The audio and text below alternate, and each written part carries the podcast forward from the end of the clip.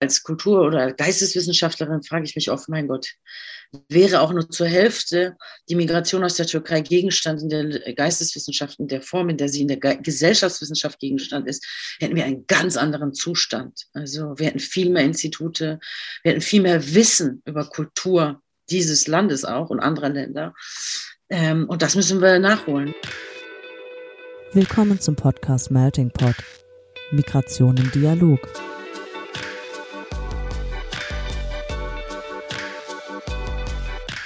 In diesem Podcast sprechen wir mit NachwuchswissenschaftlerInnen aus verschiedensten Fachgebieten, die zum Thema Migration forschen. Ein Einblick also in die Migrationsforschung über die Grenzen wissenschaftlicher Disziplinen hinweg. Organisiert wird der Podcast vom Nachwuchsnetzwerk des Interdisziplinären Zentrums für Integrations- und Migrationsforschung an der Universität Duisburg-Essen. Hallo zusammen, schön, dass ihr wieder eingeschaltet habt. Heute moderieren Laura und ich Janet. Hallo. Und wir freuen uns sehr, Nesrin Tansch begrüßen zu, äh, zu dürfen. Hallo Nesrin, schön, dass du da bist. Hallo. Und es passt eigentlich super, dass du da bist. Vor allem dieses Jahr, weil das, An das deutsch-türkische Anwerbeabkommen jährt sich ja auch zum 60. Mal mittlerweile schon. Und ich bin ja auch betroffen mit meiner Family. Also das ist unter anderem der Grund, warum ich hier bin und hier forschen darf in Deutschland. Und ich glaube, bei dir ist das auch nicht anders, oder Nesrin? Genau, das ist, das verbindet uns, ja.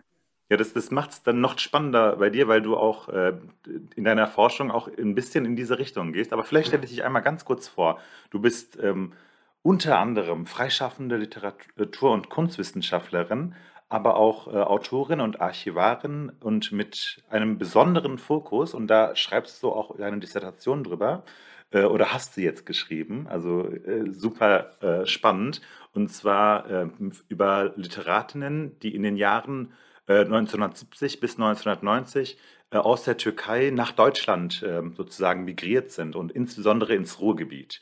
Und darüber werden wir nachher sprechen. Und du bist aber unter anderem auch Begründerin der Plattform ähm, Ausländer Rausch, und das ist, wer äh, der, dem Türkischen mächtig ist, besonders spannend das Wort als äh, Neologismus, weil das S am Ende das türkische S mit dem Häkchen ist. Also Ausländerrausch ist sozusagen ein ähm, mehrdeutiges Wort, äh, und zwar äh, mehrsprachig. Und äh, auch äh, den Begriff Anatolpolitan hast du geprägt. Ähm, und äh, vor kurzem hast du auch erst eine Studie für das Institut für Auslandsbeziehungen herausgebracht. Kannst du das vielleicht noch mal ganz kurz erwähnen, was das genau war? Ähm, die ist noch nicht herausgebracht, die wird in den nächsten Wochen erscheinen. Und zwar ist das eine Studie, die habe ich genannt, äh, Nekal, the Jack, was ist geblieben, was bleibt, äh, erinnern an die sogenannten Gastarbeiterinnen aus der Türkei. Ähm, das ist für, das, äh, für die IFA gewesen, also für das IFA, für das Institut für Auslandsbeziehungen. Und da habe ich mich natürlich auch ein wenig auf die außenpolitische Kultur Politik äh, ähm, auch äh, konzentriert. Also was heißt dieses Anwerbeabkommen eigentlich für die auswärtige Kulturpolitik? Aber davor musste ich natürlich erstmal äh, äh, auch ähm, ja das untermauern, was es erstmal für dieses Land bedeutet. Denn das ist ja auch das, was im Grunde nach außen getragen wird. Und da wird ja nichts anderes äh, eigentlich nach außen getragen. Deswegen ging es auch viel darum, natürlich, was ist das Erinnern mhm. an die sogenannten Gastarbeiterinnen aus der Türkei in Deutschland. Äh, und dann, welche Handlungsfelder kann es für die AKW geben? Ach, spannend. Du bist genau. ein perfekter Ansprechpartner in der Hinsicht. Äh, ja. Äh, vielleicht, bevor wir, also wir wollen heute schwerpunktmäßig äh, mehr über das, ähm, äh, den Inhalt deiner Dissertation sozusagen sprechen. Aber bevor wir dahin kommen, ähm, haben wir noch ein paar diese typischen drei Entweder-Oder-Fragen, die wir dir stellen möchten. Ja. Genau, und äh, wurde jetzt auch schon mehrmals angesprochen. Also heute reden wir eben insbesondere über deinen Diss und du hast dich ja innerhalb deiner Diss eben auch viel mit Literatur beschäftigt.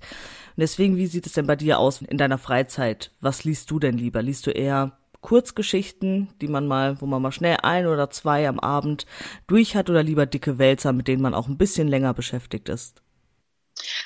Alles, super gerne alles. Ich liebe die Kurzgeschichten von Karin Karakaschner.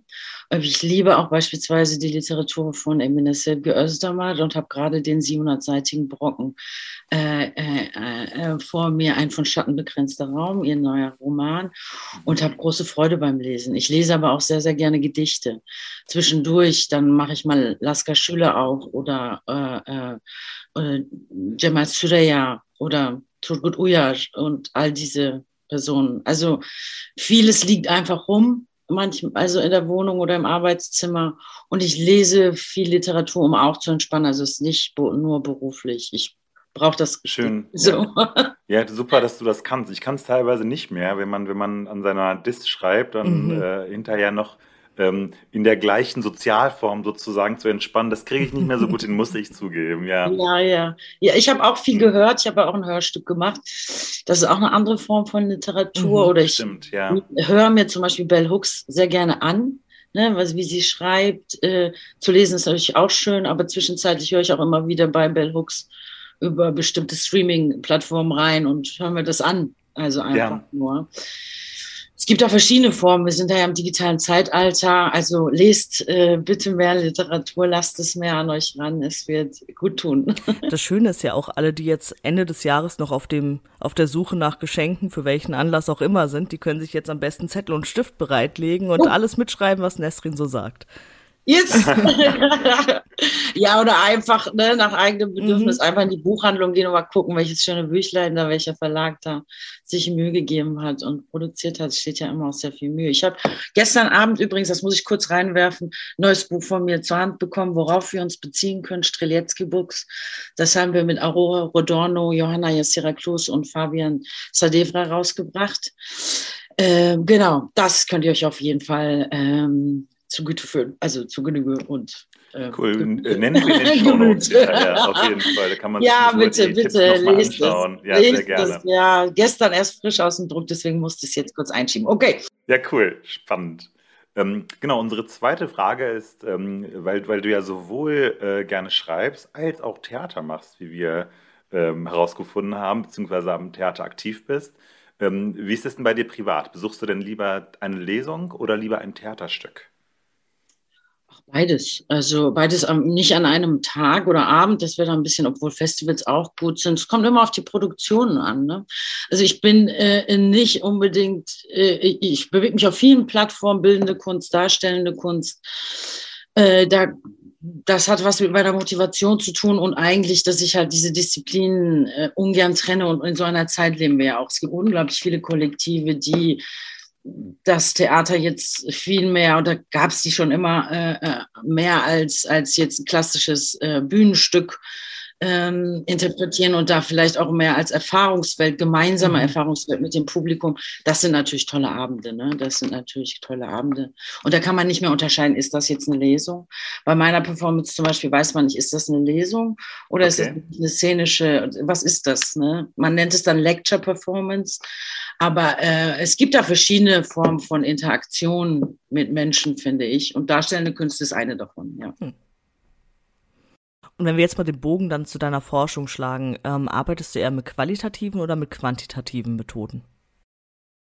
Ähm, eigentlich beides. Ich nähere mich aus beidem. Mhm. Also es ist für euch, also für die Sozial- oder Gesellschaftswissenschaftlerin hört sich das vielleicht ein bisschen nach äh, äh, äh, Humbug an, aber eigentlich äh, ähm, ist es so, man kann es natürlich teilen, aber äh, im Grunde musst du ja Gespräche führen, Interviews führen. Mhm. Wenn es keine Kulturgeschichte gibt, musst du sie selber rekonstruieren. Das ist das, was ich zum Beispiel in der DIS gemacht habe. Und habe ganz viele Interviews geführt. Mhm. Ähm, ähm, äh, zahlreiche, also mehr als 100. Und dann ist es natürlich eine andere Form von qualitativer oder quantitativer Forschung, wenn du überhaupt gar keine äh, Modelle hast, an denen du dich äh, heranlegen kannst, mhm. wenn du die Modelle sozusagen selber dann dabei noch generieren musst. Äh, das ist äh, ja das geht ineinander über, sagen wir es so. Mhm. Also ich würde auch nie sagen, nein, das mache ich. Da gibt es ja auch Kolleginnen, die das immer strikt trennen oder auch Ausschreibungen, wo man nur das gemacht haben darf. Ähm, ja, das halte ich für die Geisteswissenschaften eigentlich nicht so haltbar. Das geht so gar nicht. Mhm. Also. Aber du hast jetzt auch schon angesprochen, auch in deinem Dis, wie du da, ähm, dass du es da auch verbunden hast. Deine Dis trägt den Titel Ordnung der Vielfalt oder der Übertitel lautet Ordnung der Vielfalt. Und darin hast du dich ja mit türkischsprachiger Ruhrgebietsliteratur beschäftigt und dir die Werke von vier AutorInnen genauer angeguckt. Welche AutorInnen sind das denn? Das ist Fakir Baykurt, Emine Sevgi Özdamar, Rauf Ceylan und Kemal Yalçın. Mhm. Ähm, das sind die Autoren, äh, die sind nicht alle türkisch, also die haben nicht alle in türkischer Sprache ihre Werke verfasst, mhm. aber sie sind türkischsprachig und sind entweder selbst oder ihre Eltern aus der Türkei emigriert. Mhm. Das waren die Aspekte. Vor allem schreiben sie über das Ruhrgebiet oder schreiben aus dem Ruhrgebiet. Das war die eigentliche Kategorie. Mhm. Ähm, genau, also Kemal Janssen schreibt nicht übers Ruhrgebiet, aber er lebt in Bochum. Er verfasst erinnerungskulturelle Werke über die Türkei, über den Bevölkerungsaustausch aus seiner Bochumer Wohnung heraus. War auch Lehrer in Bochum. Und das sind so äh, äh, ähm, Aspekte, die dazu geführt haben, dass ich ihn damit reingenommen habe. Ähm, Rauf Ceylan schreibt mit der Türkensiedlung ganz äh, dezidiert über eine türkische Siedlung in Duisburg und das Leben von einem, zwei jungen Männern, das sind seine Protagonistin. Und ähm, genau, äh, das war bei Ceylan, ähm, der Islam- und Bildungsforscher ist eigentlich auch äh, ähm, der äh, eigentliche Aspekt, warum ich ihn mit reingenommen habe. Emine Sevgi Özdemir hat die Ruhrgebiets-Odyssee geschrieben, hat mit dem Stück äh, Traumspiel Perikese ein, ähm, eine Neuinterpretation der homerischen Odyssee auf das, teilweise auf das Ruhrgebiet bezogen mhm. geschrieben. Also es gibt Kapitel zum Ruhrpott-Dialekt, äh, zu Bergarbeitern aus der Hölle und so weiter. Ähm, ganz spezifisch auch äh, äh, Jürgen Mangerer mit seinem Dialekt. Also ganz spezifisch auf das Ruhrgebiet bezogen. Das war da der Grund. Und natürlich Fakir Baykul als Schwergewicht mit seiner Duisburg-Trilogie. Er, es hätte auch eine, nur eine Arbeit über Baykut sein können. Das wollte ich aber nicht. Ich wollte nämlich direkt im ersten Atemzug noch nennen, nein, er ist nicht allein. Es gibt ganz viele andere, mhm. die in verschiedensten Formen über das Ruhrgebiet oder aus dem Ruhrgebiet heraus Literatur produzieren. Bei Balkut ist es so, er hatte eine richtige Literaturproduktion. Also er hatte Arbeitskreise. Er war selber in vielen Initiativen, hat Initiativen gegründet. Also ganz klar und stark verortet als Akteur der Literatur und Kultur und politischen Bildung aus dem Ruhrgebiet und über das Leben der Gastarbeiterin. Also seine Literatur, seine Trilogie empfehle ich sehr. Jerem Ekmek, Der halbes Brot wurde übersetzt. Bitte lesen. Großartige, großartige Narrative, die einem da. Also es ist als Literatur etwas äh, ähm, gewöhnungsbedürftig. Es ist sozialistisch, realistisch, ein Schreiben was man sich jetzt nicht unbedingt äh, vielleicht poetisch vorstellt oder so. Ne? Aber es sind sehr, sehr wichtige Anhaltspunkte über das Leben der sogenannten Gastarbeiterinnen in den 80er, 70er Jahren. Mhm. In, in, meinem, äh, in meiner Community, ich hatte auch so ein bisschen nach unserem Vorgespräch mit, mit den also mit meinen, meinen Menschen sozusagen gesprochen. Und Fakir Baykurt war sozusagen ein, äh, also wirklich derjenige, den alle kannten oder schon mal gelesen hatten. Das ist ja, der ist ja so ein großer Literat auch unter Menschen, die gerne lesen einfach. Im, im, ja, er gehört halt zum Kanon in der Türkei. Ne? Genau. Also deswegen mhm. nehmen natürlich äh, äh, Eltern, Großeltern kennen mhm. ihn aus ihrer Schulbildung. Einmal das. Und, äh, zweitens, wenn sie ein bisschen aktiv waren, hier im Ruhrgebiet waren oder auch in anderen Bundesländern gelebt haben, der ging ja auf Lesereise. Ne? Der hatte ganz, ganz viele Lesungen, zahlreiche in Bremen, in Schulen, in Hessen, in München, im Ausland, in der Schweiz und so weiter. Also war sehr, sehr, sehr aktiv und man kam eigentlich auch gar nicht als Name um ihn herum. Viele mal, also äh, ich persönlich nicht, aber äh, viele meiner Altersgenossen oder die etwas älter sind, die äh, kannten ihn aus der Schule, ne, dass er mhm. ständig lesen kam oder irgendwie seine Kurzgeschichten da verteilt wurden. Und da kommen wir gleich hoffentlich zu, weil er nämlich auch viel gefördert wurde. Es wurde sehr viel damals publiziert, auch übersetzt, Kurzgeschichten sehr, sehr viele. Äh, über das Leben im Pott, türkische Gärtenimport beispielsweise oder Nachtschicht, das sind eigentlich Erzählungen, die relativ bekannt sind, in der, bei den Zeitzeuginnen zumindest. Und dann geht es darum, wie behalten wir das? Ne? Warum kennt das sie, kennen das unsere Kinder auch noch? Also wird das mhm. auch in mhm. Deutschland zum Kanon etc.?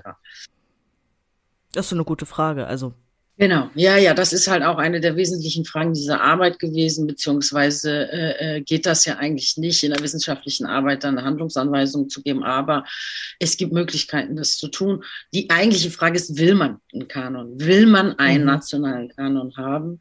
Äh, wenn man postmigrantische oder postkoloniale äh, Literatur oder Theorien als Grundlage, äh, als Argument für die Integration in den deutschen Kanon nehmen würde, würde man sicher widersprechen weil im Grunde diese Theorien ja sagen, öffne dich der Welt, äh, gebe nationale Grenzen auf und äh, gehe Erinnerungen, menschliche Erinnerungen, Geschichte global an mhm. und gerecht, indem Gewaltgeschichte etc.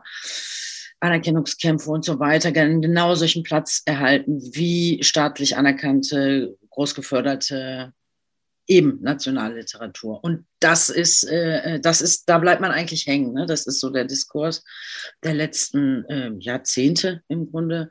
Aber es ist ja nicht so, dass in der Zwischenzeit der Kanon abgeschafft wurde mhm. äh, und wir im leeren Raum uns befinden, sondern wir reden halt die ganze Zeit nur darüber. Und so vergehen die Jahre, will ich damit auch sagen. Deswegen ist es schon Zeit ähm, der Veränderung und der, ja, dass man jetzt mal Tacheles macht, Nägel Ja, du, was ich auch sehr interessant fand, du hast dich auch mit der Frage beschäftigt, was diese Ruhrgebietsliteratur ausmacht. Was, ähm, deswegen, was, was ja. ist denn so? Gibt es überhaupt einen gemeinsamen Nenner oder gibt es gemeinsame beschreibende Merkmale? Also was macht diese Ruhrgebietsliteratur, die du dich, die du dir jetzt explizit angeguckt hast von diesen vier AutorInnen? Was macht die aus? Also die, äh, ähm, die alle beschäftigen sich eigentlich mit Region als funktionaler Raum, also äh, äh, ähm, äh, als einmal als Raum der Selbstverortung mhm. und einmal als Wohnort oder erzählter Ort. Ne? Und was ich eigentlich, was mir bei allen äh, wichtig ist zu betonen, ist, dass wir mehr Präzision brauchen. Also ich kann ähm, daraus bestimmte Erzähl- äh, äh, oder Narration, Erzählungen von Ankunft beispielsweise herausarbeiten.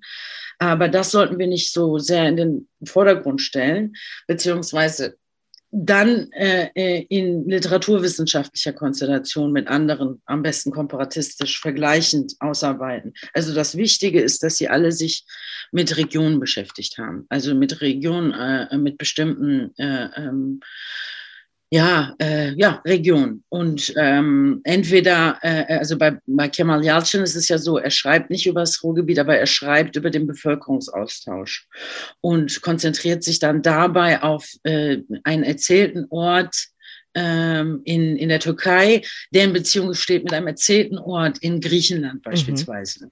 Und das sind sehr interessante Formen von erzählten Orten und äh, Räumen, Lebensräumen, Sprachräumen als funktionale literarische ja, Form sozusagen. Also die Form äh, ist ja auch wichtig. Die Form dieser vier äh, Erzählungen kann man in keinster Weise vergleichen.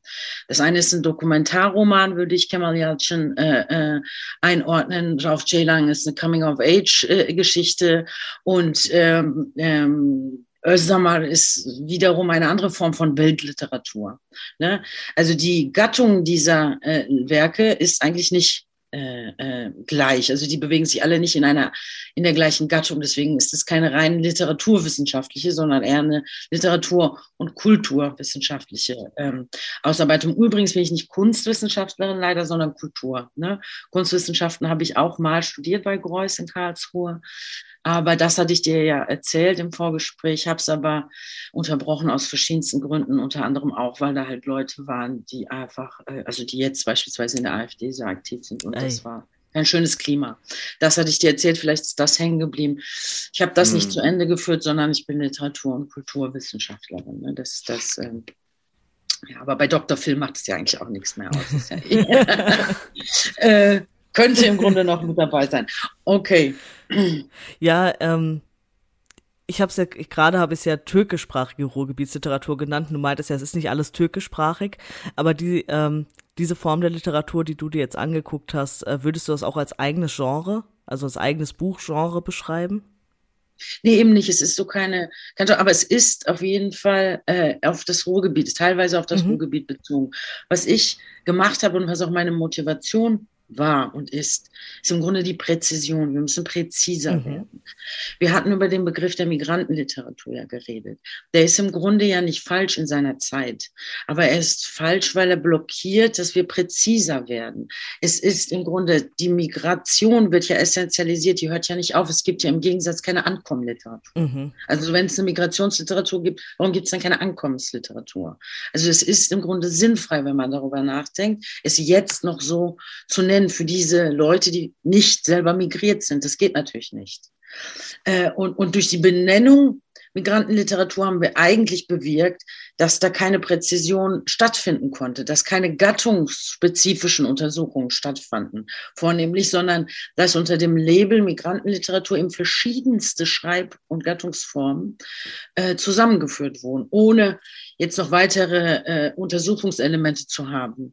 Dabei hätte man, also dabei müsste man im Grunde äh, noch weiterhin eben das präzisieren, was an Migration. Es ist der Aspekt der Flucht, es ist der Aspekt äh, eben der eines erzählten Ortes des Ankommens äh, oder, oder genau, also was ist genau da, was ist, wird verhandelt? Und das, ähm, ja, also das ist das Wichtige dass ich eine Umfrage damit beantwortet habe. Aber genau, also Migrantenliteratur, also in Anführungszeichen, man sieht uns ja. jetzt hier unsere Anführungszeichen, die wir setzen nicht, also ein Begriff, ja. der das eben dazu benutzt wird, äh, Literatur zu bezeichnen, die eben von AutorInnen geschaffen wird, die selbst oder deren Eltern migriert sind. Also wenn ich das richtig verstehe, du siehst den Begriff ja auch dann durchaus kritisch. Also es ist ein durchaus kritischer Umgang, den du auch in deiner Dis ja, verfolgst. Ja, ja, mhm. genau. Aber jetzt, also in der Zeit war er vielleicht richtig, ich möchte die mhm. interkulturelle Germanistik der 80er, mhm. 90er nicht schlecht machen in dem Sinn. Das waren total wichtige Impulse. Mhm. Äh, aber jetzt, wir müssen Dinge überwinden. Äh, und das äh, ist der Versuch. Und die Motivation bei allem war, wir müssen präziser werden. Was genau, wie behandelt sie das Ruhrgebiet? Was ist an Beikut jetzt mhm. beispielsweise genau Ruhrgebietsliteratur? Mhm. Was genau macht ihn zum anatolischen Humanisten im Ruhrgebiet, wo es wo ist der anatolische Part in seiner Literatur, in seinem Aktionismus? Und so kam ich auf Anatole Politan beispielsweise, ne?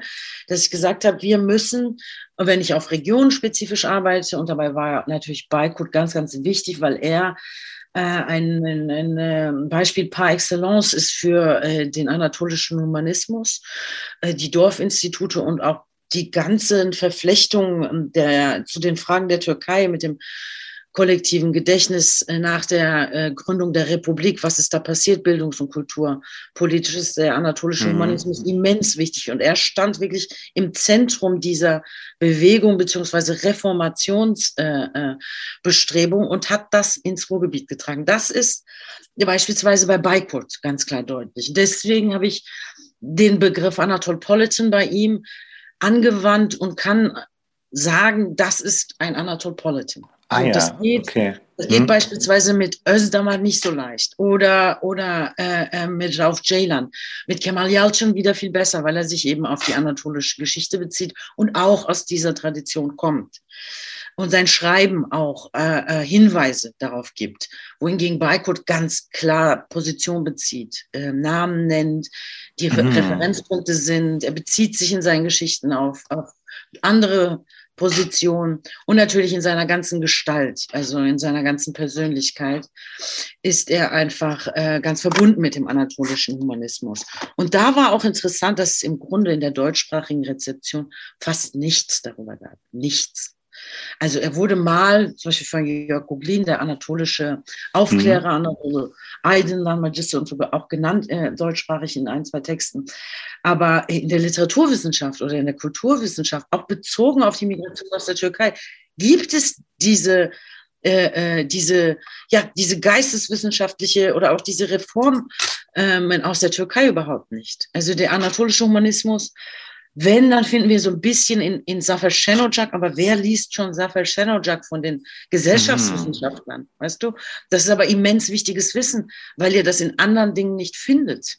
Also, mhm. ähm, und obwohl wir so eine lange, lange Tradition der Geisteswissenschaften haben, in Deutschland und eben 60 Jahre Migration aus der Türkei, mindestens mhm. 60 Jahre Migration aus der Türkei, eine große Welle, eine Zäsur für dieses Land nach diesem Anwerbeabkommen war, ist dieses Land ein anderes Land geworden. Mhm. Äh, und, aber auch davor gibt es natürlich enge Verbindungen, also mit der Region der Türkei, also der heutigen Türkei. Und all das, auch die reformistischen äh, äh, Bestrebungen und natürlich auch die gegenseitige äh, ähm, Beeinflussung oder Prägung ist im Grunde gar nicht ausgearbeitet. Sie können im Grunde gar kein Buch aufschlagen und sagen, so bei der Gründung der Volkshochschulen gab es beispielsweise den und den Transfer zwischen den und den Pädagogen und Wissenschaftlern. Kerzensteiner beispielsweise, mhm. mit wem hat der in der Türkei? Oder die jüdischen Exilanten, gibt es nur vereinzelt.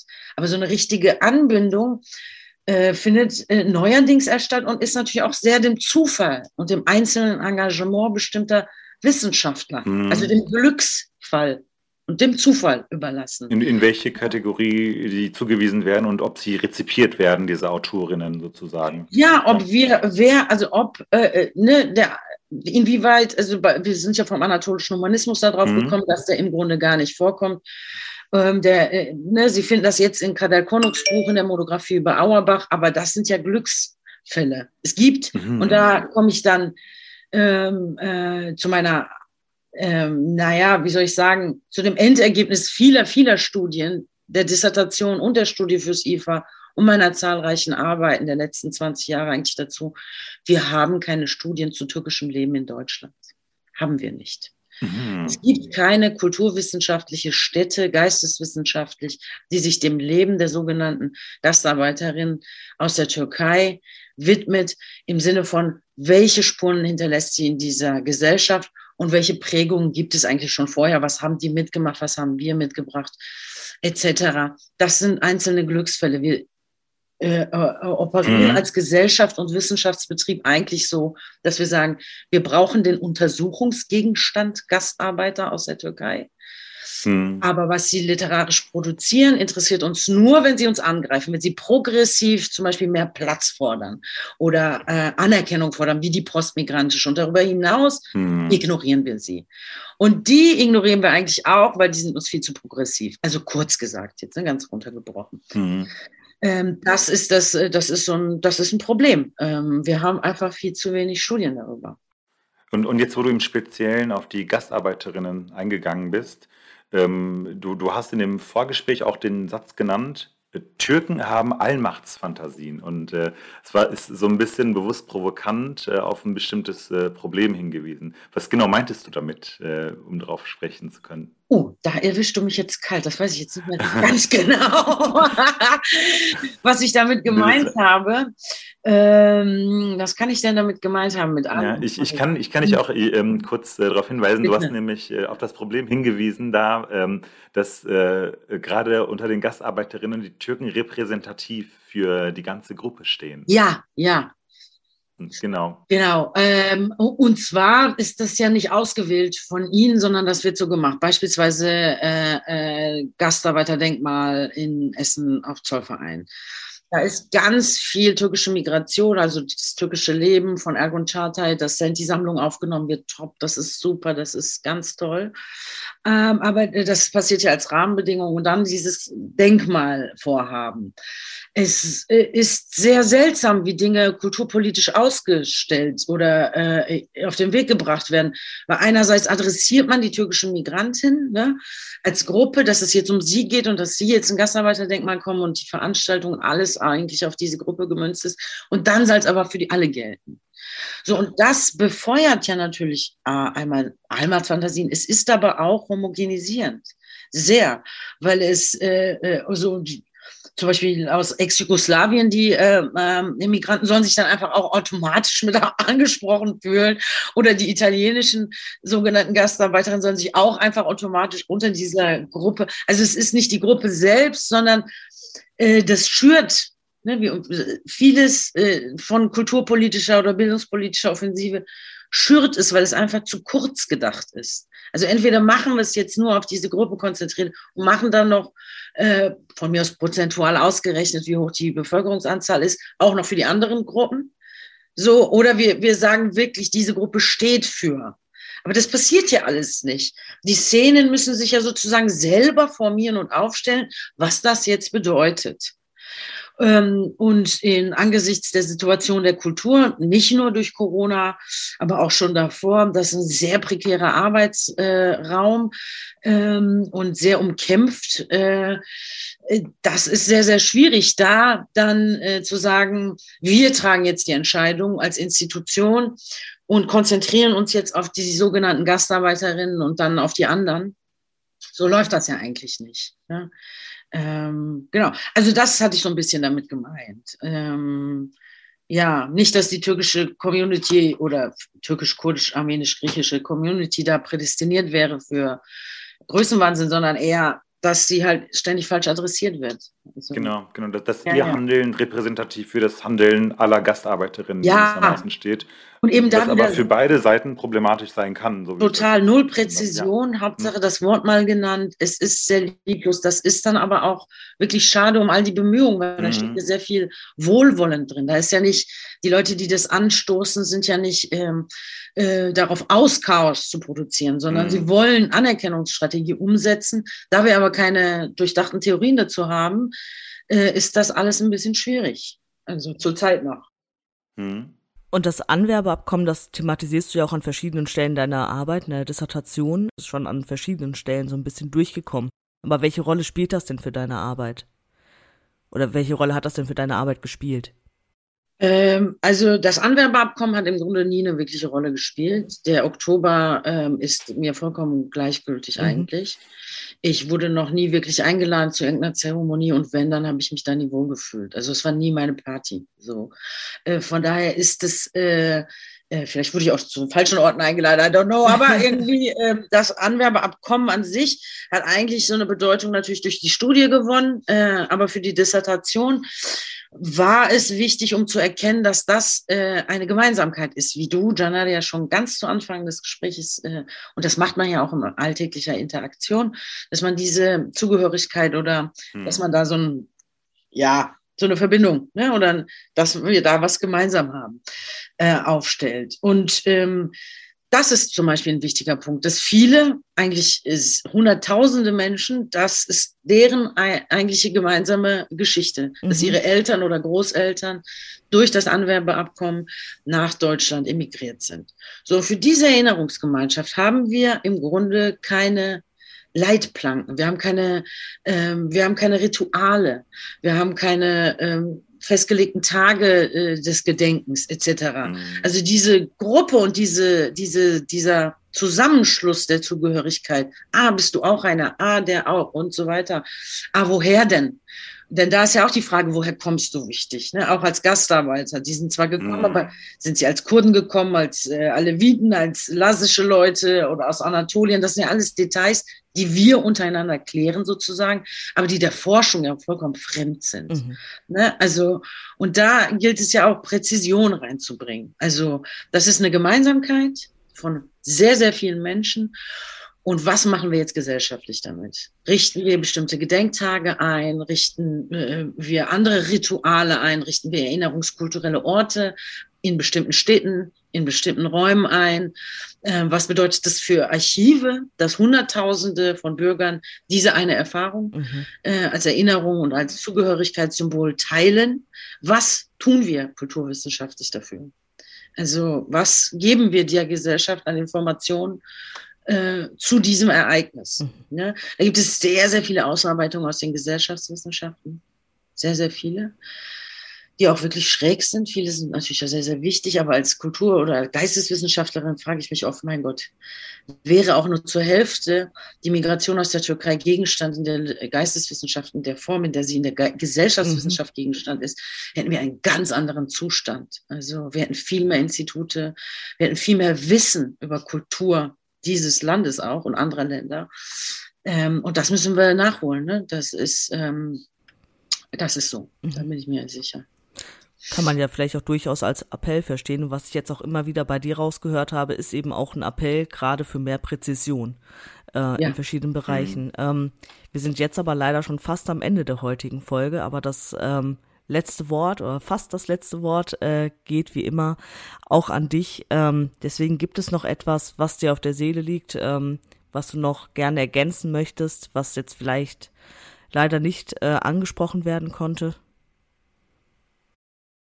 Ähm, ja, es gibt, äh, ähm, also die Literatur- und Kulturszene braucht im Grunde den Support der Gesellschaftswissenschaften, die sagen muss, wir, wir genügen nicht. Wenn wir reden von Narrativen, aber wir wissen eigentlich nichts darüber. Also das, weißt du, also da, wenn ich das nämlich oft lese und das ist auch ein bisschen der Grund, warum ich so glücklich bin, dass ich hier sprechen darf, das Incentive Dezim und die ganze Migrationsforschung schaue ich mir sehr nah an. Also ich gucke mir das an, ähm, ich lese viel und ich finde vieles auch sehr, sehr wichtig und gut.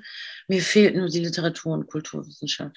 Mir fehlt einfach die Expertise, mir fehlen Kollegen, die sagen, wir brauchen euch jetzt. Ne? Also wir brauchen den, äh, die, die Tür in dieser, äh, wir brauchen interdisziplinäre Forschung, wir brauchen auch den Zugang zur Kultur selbst. Weil wir forschen ne, zehn Jahre, manchmal 15 Jahre an bestimmten Lehrstühlen oder Projekten, zwei bis sechs Jahre ja immer.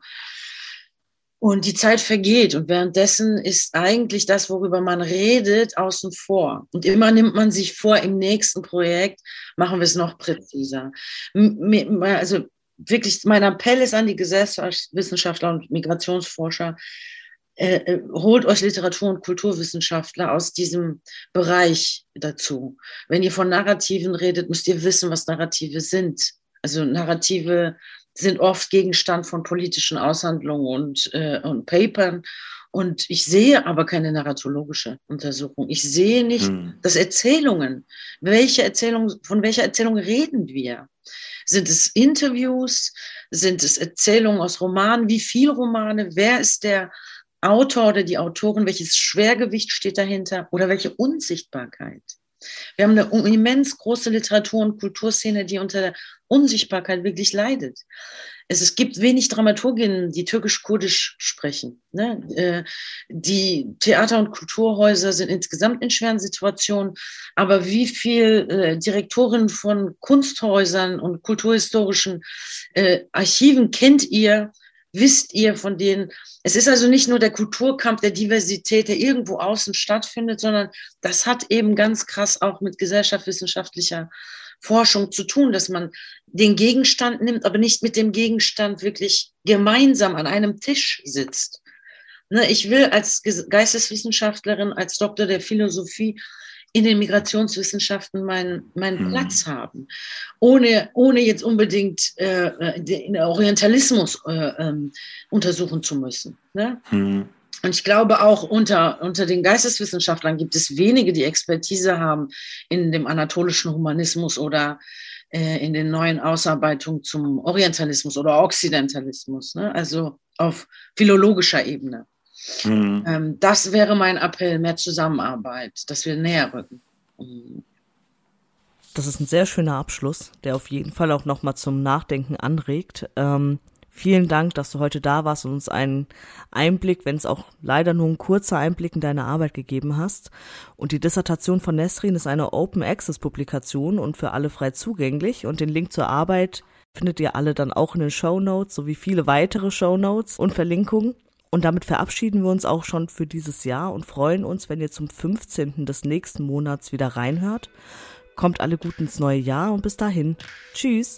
Tschüss. Das war's mit dieser Ausgabe des Podcasts Melting Pot. Migration im Dialog. Für mehr Informationen über die Arbeit unseres Netzwerkes und für Updates zum Podcast findet ihr uns auf Twitter unter @incentin. Vielen Dank fürs Zuhören und bis zum nächsten Mal.